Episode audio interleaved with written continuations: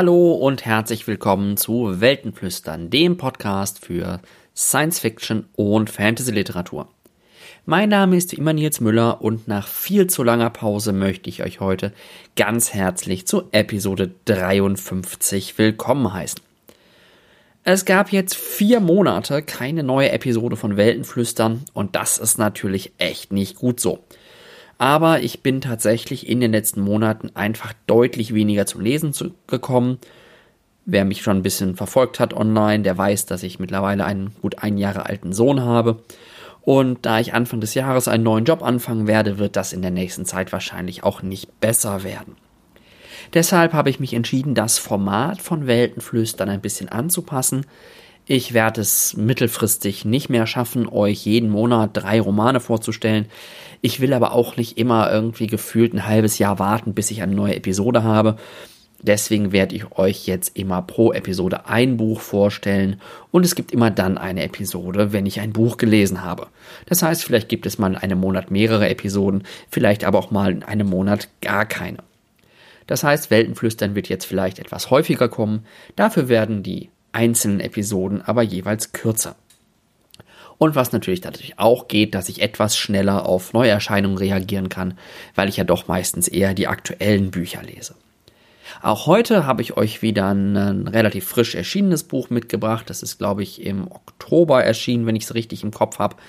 Und zwar den zweiten Band äh, der Age of Madness Reihe von Joe Abercrombie, The Trouble with Peace.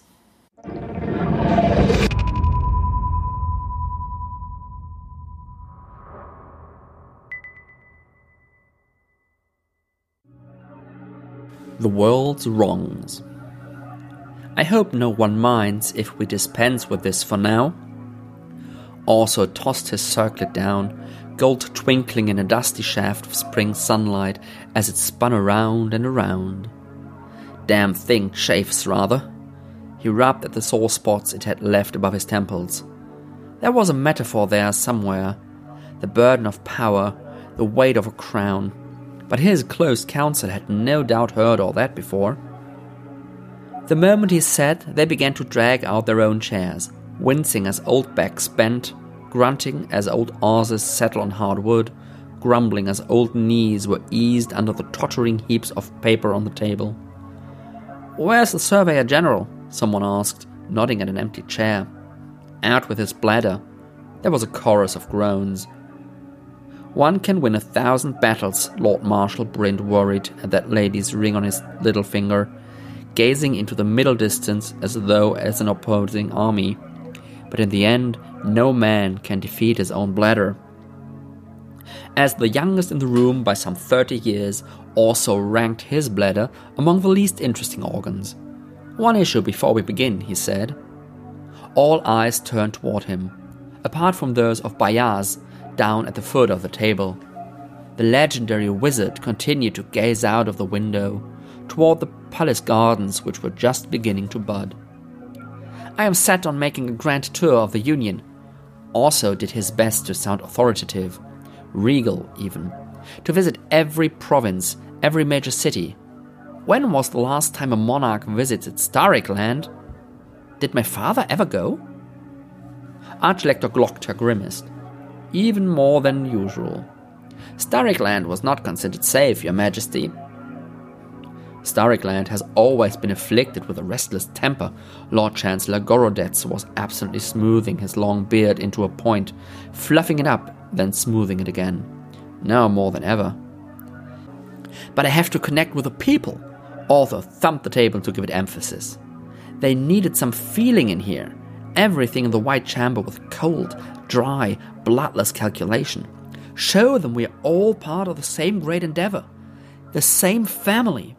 It's supposed to be a union, isn't it? We need to bloody unite.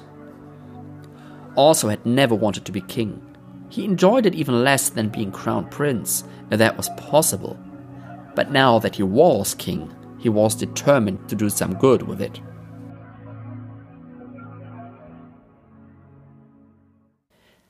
Das Buch, was ich euch heute mitgebracht habe, ist von Joe Abercrombie, The Trouble with Peace. Es ist der zweite Band seiner Age of Madness Trilogie. Den ersten Band, der auf Deutsch Zauberklingen heißt, ähm, habe ich euch in Episode 49 vorgestellt. Der zweite Band, den ich euch heute vorstellen werde, wird auf Deutsch Friedensklingen heißen und im März nächsten Jahres erscheinen.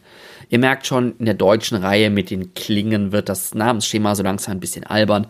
Glücklicherweise hat Abercrombie selbst bei seinen Romanen freiere Titelwahl und A Trouble with Peace passt tatsächlich sehr, sehr gut auf diesen Roman. Die Reihe Age of Madness spielt in demselben Universum wie die First Law-Reihe, mit der Joe Abercrombie ja eigentlich bekannt geworden ist. Das sind die Romane, die im Deutschen auch immer irgendwie was mit Klingen zu tun haben im Titel. Sie spielt aber einige Zeit später, also einige Jahrzehnte später. Und Hauptfiguren und wichtige Figuren sind teilweise Kinder von Figuren, die in der ersten Reihe aufgetaucht sind. Also der, das spielt nicht nur im selben Universum, sondern baut im Grunde doch auch durchaus stark auf den Handlungen und Ereignissen der ersten Reihe auf. Wie immer, wenn ich euch einen zweiten Band vorstelle, muss ich hier eine kleine Spoilerwarnung aussprechen, primär für den ersten Band. Gerade in diesem Buch, wenn ich euch die Ausgangssituation zumindest grob skizzieren will, was ich muss, damit ihr nachher einige Dinge versteht, ähm, komme ich nicht umhin, ein paar Sachen aus dem ersten Band zu spoilern. Das heißt, so die groben Züge, wie die Welt nach dem ersten Band aussieht, ähm, werde ich euch hier vorab verraten müssen. Wenn ihr das gar nicht wollt, dann springt vielleicht zu der Marke, wo es um die Themen geht, aber auch da werde ich so ein bisschen was ansprechen müssen. Also erstmal noch zur Welt. Im Zentrum des Romans und im Zentrum auch der, der Weltkarte sozusagen dieser Welt steht die Union. Die Union ist ein Verbund aus ganz vielen, ja, so Fürstentümern oder ähnlichem, die eben im Grunde durch einen König äh, beherrscht wird. Diese Union besteht aus einer großen Insel, die im Grunde inmitten aller anderen Inseln oder Kontinente liegt. Und ähm, die Union beherrscht halt diese Insel und auf den Nachbarkontinenten auch teilweise noch kleinere Gebiete.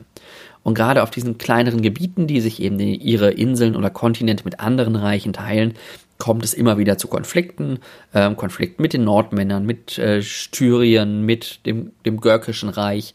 Ähm, all diese Konflikte sind im Rahmen der Buchreihe schon aufgetaucht. Und äh, wir befinden uns zeitlich in einer Epoche, die mit unserer Industrialisierung zu vergleichen ist. Das heißt, es entstehen Fabriken, es äh, wird Stahl und Eisen produziert in größeren Mengen. Es passiert im Grunde genau das, was in unserer Welt im 19. Jahrhundert auch passiert ist, mit all seinen Nebeneffekten. Also es gibt große Armut, es gibt Verdrängung von etablierten und auch von kleinen Handwerkern, es gibt Kapitalismus mit all seinen Vor- und Nachteilen. Ähm, in dieser Welt natürlich vor allen Dingen sehr stark damit, dass die Adligen und die wenigen Reichen, ähm, dass es denen immer besser geht und den kleinen Menschen halt nicht unbedingt. Im ersten Band haben wir verfolgt, wie ein Angriff aus dem Norden auf die Union eingeprasselt ist sozusagen und auch die Arbeiter in den großen Städten äh, sich das erste Mal erhoben haben. Das ist dann im ersten Band abgeschlossen worden, auf welche Weise auch immer. Und die Ausgangssituation im zweiten Band ist jetzt folgende dass der junge Orso, der Sohn des Königs, ähm, dessen Nachfolger geworden ist. Also es gibt einen neuen König, äh, einen jungen, ähm, jungen Mann, der eigentlich gar nicht so richtig König sein will. Und dann haben wir eine zweite zentrale Figur in diesem Roman, das ist Leo Dan Brock. Ähm, der ist Baron oder wie auch immer genau die auf Deutsch heißen, ähm, von Angland. Und Angland ist im Grunde das Gebiet der Union, das äh, sich den Kontinent mit den Nordmännern teilt. Orso ist König geworden, ja, ohne dass er das so wirklich will. Er will eigentlich gar kein König sein, er ist ziemlicher Idealist. Und wenn er jetzt schon König sein muss, dann will er es wenigstens richtig machen. Ne, er will sich niemanden zum Feind machen, er will gleichzeitig die Barone ähm, zufriedenstellen, aber auch die, Anführungszeichen, einfachen Bürger irgendwie nicht, nicht bewusst unterdrücken. Ähm, merkt dann aber relativ schnell, dass das nicht so einfach ist und dass sich das Ganze insbesondere in Spannungen zwischen dem Closed und dem Open Council zeigt. Der Closed Council ist dabei so ein bisschen der persönliche Beraterstab des Königs und der offene Council oder der Open Council ist eher so das Gremium der Barone und reichen Bürger, also so ein bisschen die, die Gewaltenteilung in dieser Welt und zwischen diesen beiden Councils kommt es halt zu großen Spannungen und schließlich äh, entschließen sich einige der Barone aus dem offenen Rat zu einer Revolution, zu einem Aufstand gegen König Orso.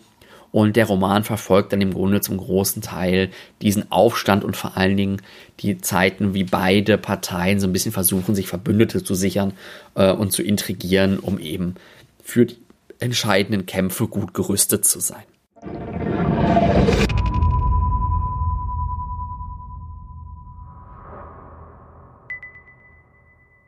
In diese Geschichte bindet Joe Abercrombie eine ganze Menge an spannenden Themen ein. Das offensichtlichste Thema in diesem Band, äh, im ersten Band war das ja eher so die Kapitalismuskritik oder dunklen Seiten der Industrialisierung. Das große Thema in diesem Band ist definitiv die Frage nach der Macht. Dieses Thema spiegelt sich vor allen Dingen in der Figur von Orso. Orso ist halt König geworden, so gegen seinen Willen eigentlich fast. Und er muss halt eine ganz große Verantwortung schultern, die sie ihm mit dieser Macht, äh, mit dieser Macht übergeben wurde. Und gleichzeitig merkt er halt sehr schnell, dass er in den etablierten Strukturen, den Personen, die da sind, ähm, so wie das politische System auch aufgebaut und positioniert ist, ziemlich machtlos ist und dass sein Idealismus eigentlich von Anfang an zum Scheitern verurteilt ist. Er merkt auch, dass es eigentlich nicht möglich ist, neutral zu bleiben und niemanden irgendwie auf die Füße zu treten, sondern kommt ganz schnell in die Position, ähm, dass er Entscheidungen treffen muss, mit denen eigentlich keine der Seiten wirklich glücklich ist, ähm, aber ihm eigentlich keine andere Wahl bleibt. Es geht also um komplexe Wechselwirkungen in politischen Prozessen, in Machtprozessen. Und es wird auch deutlich, dass es für Orso eigentlich keinen sicheren Ort gibt, an dem er als König irgendwie ruhig und in Ruhe und im Sinne seines Reiches sozusagen weise entscheiden kann, sondern er ist ein Getriebener der Ereignisse, er ist ein Getriebener der Intrigen und der Spiele der anderen und kommt da nicht so wirklich raus. Es gibt ein zweites Thema damit ganz eng verbunden, was von zwei anderen Figuren ganz stark symbolisiert wird. Äh, das ist eher so das Streben nach Macht. Also Orso ist ja eigentlich eher so ein widerwilliger Mächtiger. Und dann gibt es aber Leodan Brock und äh, Savin, die wir auch schon aus dem ersten Band kennen, Savin dann Glokta, ähm, die sehr, sehr nach Macht streben, denen es wichtig ist, Macht zu haben und die halt auch in ihrem Ehrgeiz auf jede Gelegenheit aufspringen, diese Macht zu gewinnen.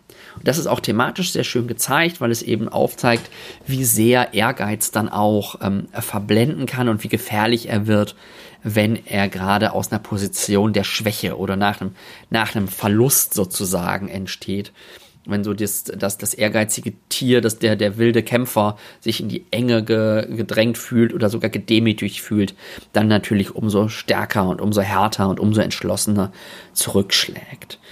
Ähm, in diesem Kontext geht es dann auch darum, dass man sich Verbündete natürlich sehr, sehr gut aussuchen sollte und nicht darauf vertrauen sollte, dass alle dasselbe Ziel teilen, auch wenn man sich ähm, tatsächlich oberflächlich oder zu einem bestimmten Zweck zusammengeschlossen hat, heißt das noch lange nicht, dass man tatsächlich und aus dem Innersten heraus dasselbe Ziel teilt.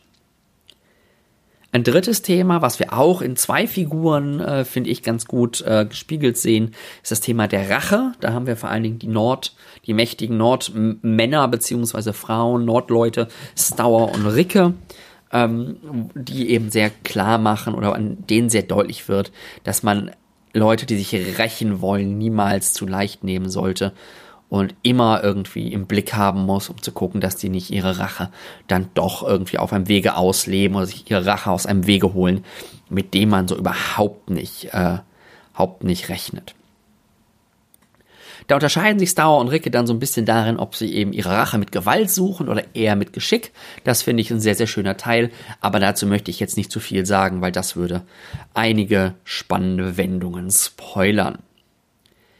Es gibt auch noch ein weiteres Thema, was sich in der äh, fünften oder sechsten Figur widerspiegelt. Das ist ja die Rolle von Armut und Moral. Das ist so ein bisschen eher nebensächlich, aber ich finde, das wird bei der Figur von Broad auch ab und an mal sehr schön deutlich, ähm, der eben als ehemals armer äh, Bürger sozusagen ein bisschen zu Wohlstand gekommen ist und für ein, ein für das für eine Figur sozusagen arbeitet und ihr Fixer sozusagen ist, also all das erledigt, was sie erledigt haben will. Ähm, und damit dann auch ja, moralisch natürlich sich immer so ein ambivalente ähm, Gefilde begibt. Es gibt auch noch ein paar Themen, die nicht so sehr an der Welt äh, sich widerspiegeln, äh, nicht so sehr in der Handlung sich widerspiegeln oder an Figuren aufhängen, sondern an der Welt. Das ist das ganze Thema Industrialisierung, Modernisierung und Klassenkampf. Das haben wir in diesem Roman ein bisschen weniger, ein bisschen weniger zentral als im ersten Band. Ähm, der Roman ist dann doch wesentlich klassischer aufgebaut und kümmert sich um die Intrigen der Mächtigen und weniger so um das Schicksal des kleinen Menschen, kleinen Mannes oder der kleinen Frau mit Ausnahme eines sehr eindrucksvollen Kapitels, wo wir im Grunde so Detailaufnahmen von einem Schlachtfeld ähm, gezeigt kriegen, wie es eben den Soldaten geht, die für diese Mächtigen auf dem Schlachtfeld kämpfen. Ein weiterer Punkt ist auch noch so dieses Gefühl der Verschwörung, ähm, wo eine Bank eine Rolle spielt, wo Magier eine Rolle spielen, das aber so überhaupt nicht klar wird, dass in diesem Band noch weniger klar wird als im ersten und auch immer so im Hintergrund bleibt. Ich bin auch noch nicht so ganz sicher, was ich von diesem Motiv halten soll, ähm, weil das ja auch immer so ein bisschen in so eine, so eine antisemitische Richtung abdriften kann. Ich vermute jetzt nicht, dass das bei Joe Abercrombie passiert, aber so ein gewisses Unwohlsein mit der Dimension des Romanes habe ich. Was wir auch noch als Thema haben, was auch im ersten Band schon eine Rolle spielte, aber jetzt viel, viel deutlicher wird, ist im Grunde, welche Rolle einzelne Personen in großen historischen Prozessen spielen. Es wird eben sehr schön deutlich, dass Orso selbst als König nicht in der Lage ist, irgendwie Dinge zu kontrollieren oder die Geschichte oder die Geschicke seines Reiches wirklich zu steuern, sondern er im Grunde auf die Ereignisse reagieren muss und in diesen komplexen Wechselwirkungen nur sehr, sehr wenig ähm, Kontrolle tatsächlich hat, nur sehr wenig Agency hat, selbst geplant und strategisch handeln zu können. Er kann bestenfalls gucken, dass irgendwie so das, dass er das Schlimmste verhindert und irgendwie so die, die Ströme des, äh, der Geschichte so ein bisschen umlenkt. Denn gerade die Mächtigen unterliegen eben auch ganz, ganz vielen Zwängen von allen Seiten. Und schließlich, äh, was auch noch eine Rolle spielt thematisch, sind die Verheerungen des Krieges und dass bei solchen Kriegen eigentlich am Ende niemand gewinnt. Also auch nicht die Mächtigen, die irgendwie diese Kriege angezettelt haben, um irgendwie äh, Macht zu gewinnen oder so. Am Ende haben doch alle irgendwie nur verloren. Und ähm, das ist, glaube ich, auch eine schöne, schöne, eine schöne Nachricht, aber nicht eine, eine, ein Thema, eine Erkenntnis, die man aus diesem Roman ganz gut mitnehmen kann.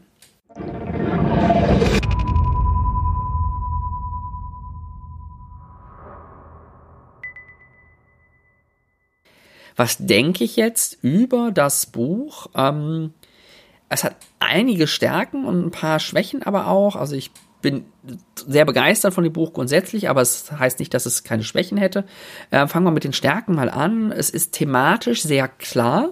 Also es lässt eigentlich keine Zweifel daran, was sein Thema ist, ähm, ist dabei aber nicht zu plump. Also wir hatten ja das Thema im ersten Band der Kapitalismuskritik, jetzt im zweiten geht es eher so um den Komplex der Macht und jede Figur ist in diesem Thema irgendwie sehr komplex positioniert. Jede Figur ist ambivalent, man hat so Aspekte an Figuren, die man mag und Aspekte, die man nicht mag. Es gibt jetzt nicht so den einen großen Guten oder die eine große Böse, sondern alle sind sehr komplex und vielschichtig gezeichnet und werden eben auch nicht auf Klischees reduziert. Das gilt auch für die Welt, man merkt der einfach an, dass sie über viele Romane gewachsen ist und auch, dass die Romane eine große Zeitspanne abdecken. Das wirkt einfach sehr, sehr dicht und sehr glaubwürdig und sehr lebendig und eben nicht so, als sei die Welt jetzt nur für die Handen konstruiert worden. Es ist aber auch nicht so, dass Abercrombie jetzt ganz, ganz viele Nebenhandlungen aufmacht, wo man, den, wo man die Welt besonders kennenlernt. Er ist schon sehr fokussiert auf das, äh, was passiert. Und in dieser Welt gibt es eben sehr viele Akteure. Es gibt komplexe Wechselbeziehungen und eine reiche Geschichte.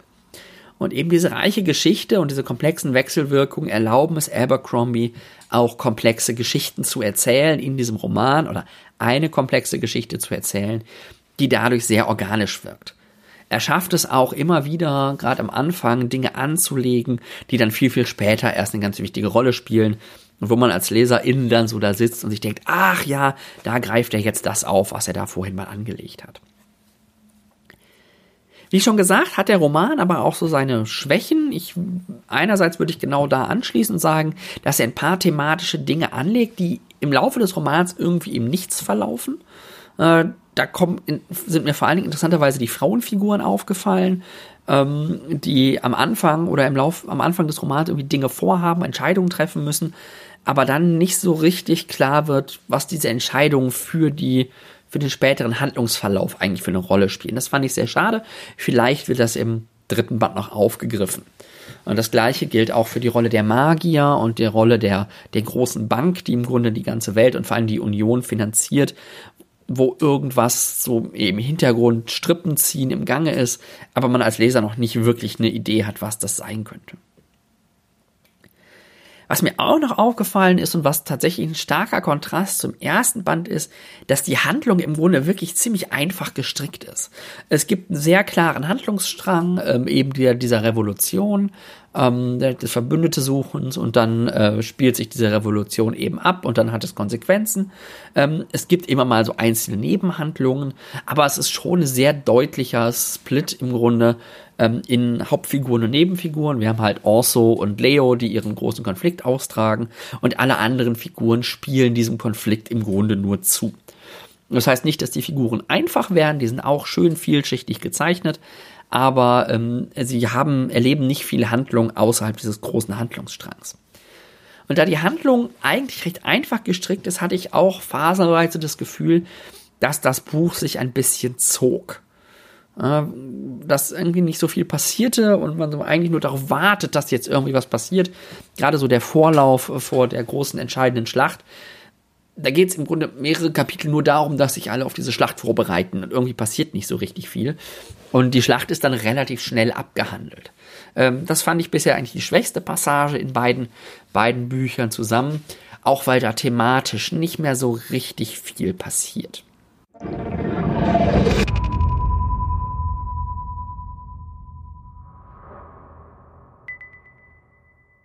Insgesamt ist The Trouble with Peace von Joe Abercrombie aber ein absolut großartiger zweiter Band ähm, seiner Age of Madness Reihe, der sich eindrucksvoll und unterhaltsam und sehr vielschichtig dem Thema Macht und welche Kontrolle Menschen eigentlich über die Geschichte haben widmet und dabei sowohl gut unterhält als auch zum Nachdenken anregt.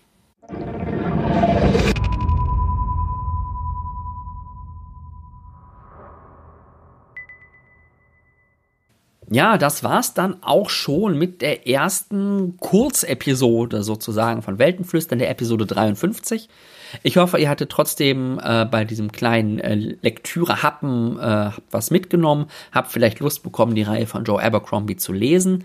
Ich freue mich auf jeden Fall, wenn ihr den Podcast abonniert, so ihr das nicht schon getan habt. Das könnt ihr machen auf weltenflüstern.de. Ihr könnt mir auch auf Twitter folgen, da gibt es sowohl Weltenflüstern als auch mich persönlich als Weltenkreuzer. Ihr könnt Weltenflüstern auf Facebook liken und ihr könnt mir beim Lesen über die Schulter schauen. Ähm, das mache ich ab aktuell noch auf Goodreads, das wird sich vielleicht demnächst ändern, aber auf Goodreads findet ihr mich als Nils Müller aus Dortmund. Ein großer Vorteil der neuen Konstruktion, dass ich euch schon relativ sicher sagen kann, was die nächste Episode sein wird. Die nächste oder vielleicht die übernächste Episode wird sich dann beschäftigen mit dem neuen Roman von Andreas Eschbach, eines Menschen Flügel. Bis dahin wünsche ich euch viel Spaß beim Lesen und bis zum nächsten Mal.